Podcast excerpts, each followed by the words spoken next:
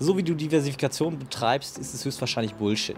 Und äh, ich dachte, ich nutze die Mittagspause mal dazu, um ein bisschen über Diversifikation zu sprechen und äh, zu erklären, warum die meisten und höchstwahrscheinlich du eingeschlossen Diversifikation entweder völlig falsch verstanden hast oder aber eben ähm, Diversifikation nicht so nutzt, wie es wirklich sinnvoll ist.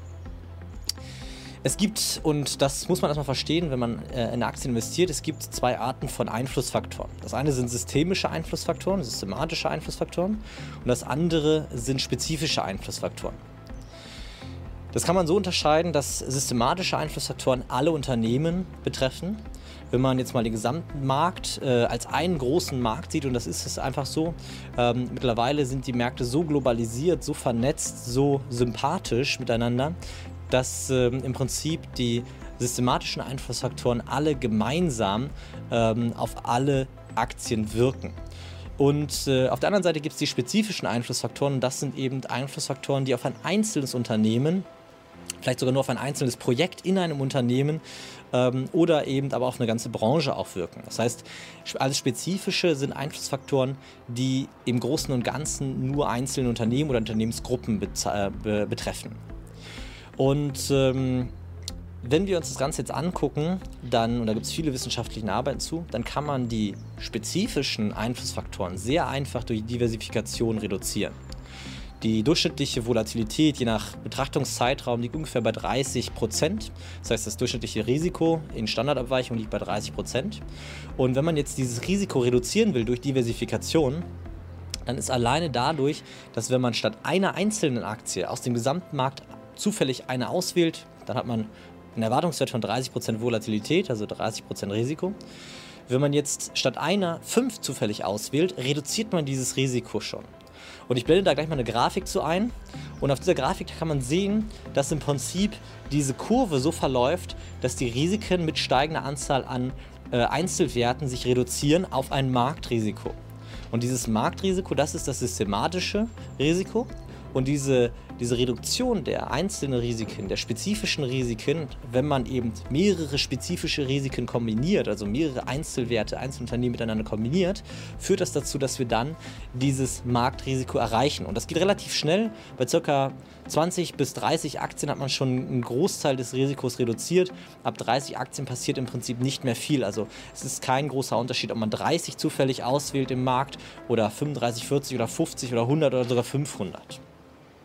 Ähm, es nähert sich dann nur noch dieser, dieser Markt, diesem Marktrisiko, dieser Marktvolatilität an. So, und das häufig Geglaubte ist, dass eine Verteilung auf mehrere Aktien ähm, besonders clever und besonders äh, äh risikoreduzierend ist. Aber, und das ist das Entscheidende, wenn man Portfolio-Management guckt, dann ist nicht das Diversifizieren auf verschiedene Aktien der wirkliche Clou der Diversifikation, sondern das Diversifizieren auf verschiedene Assetklassen.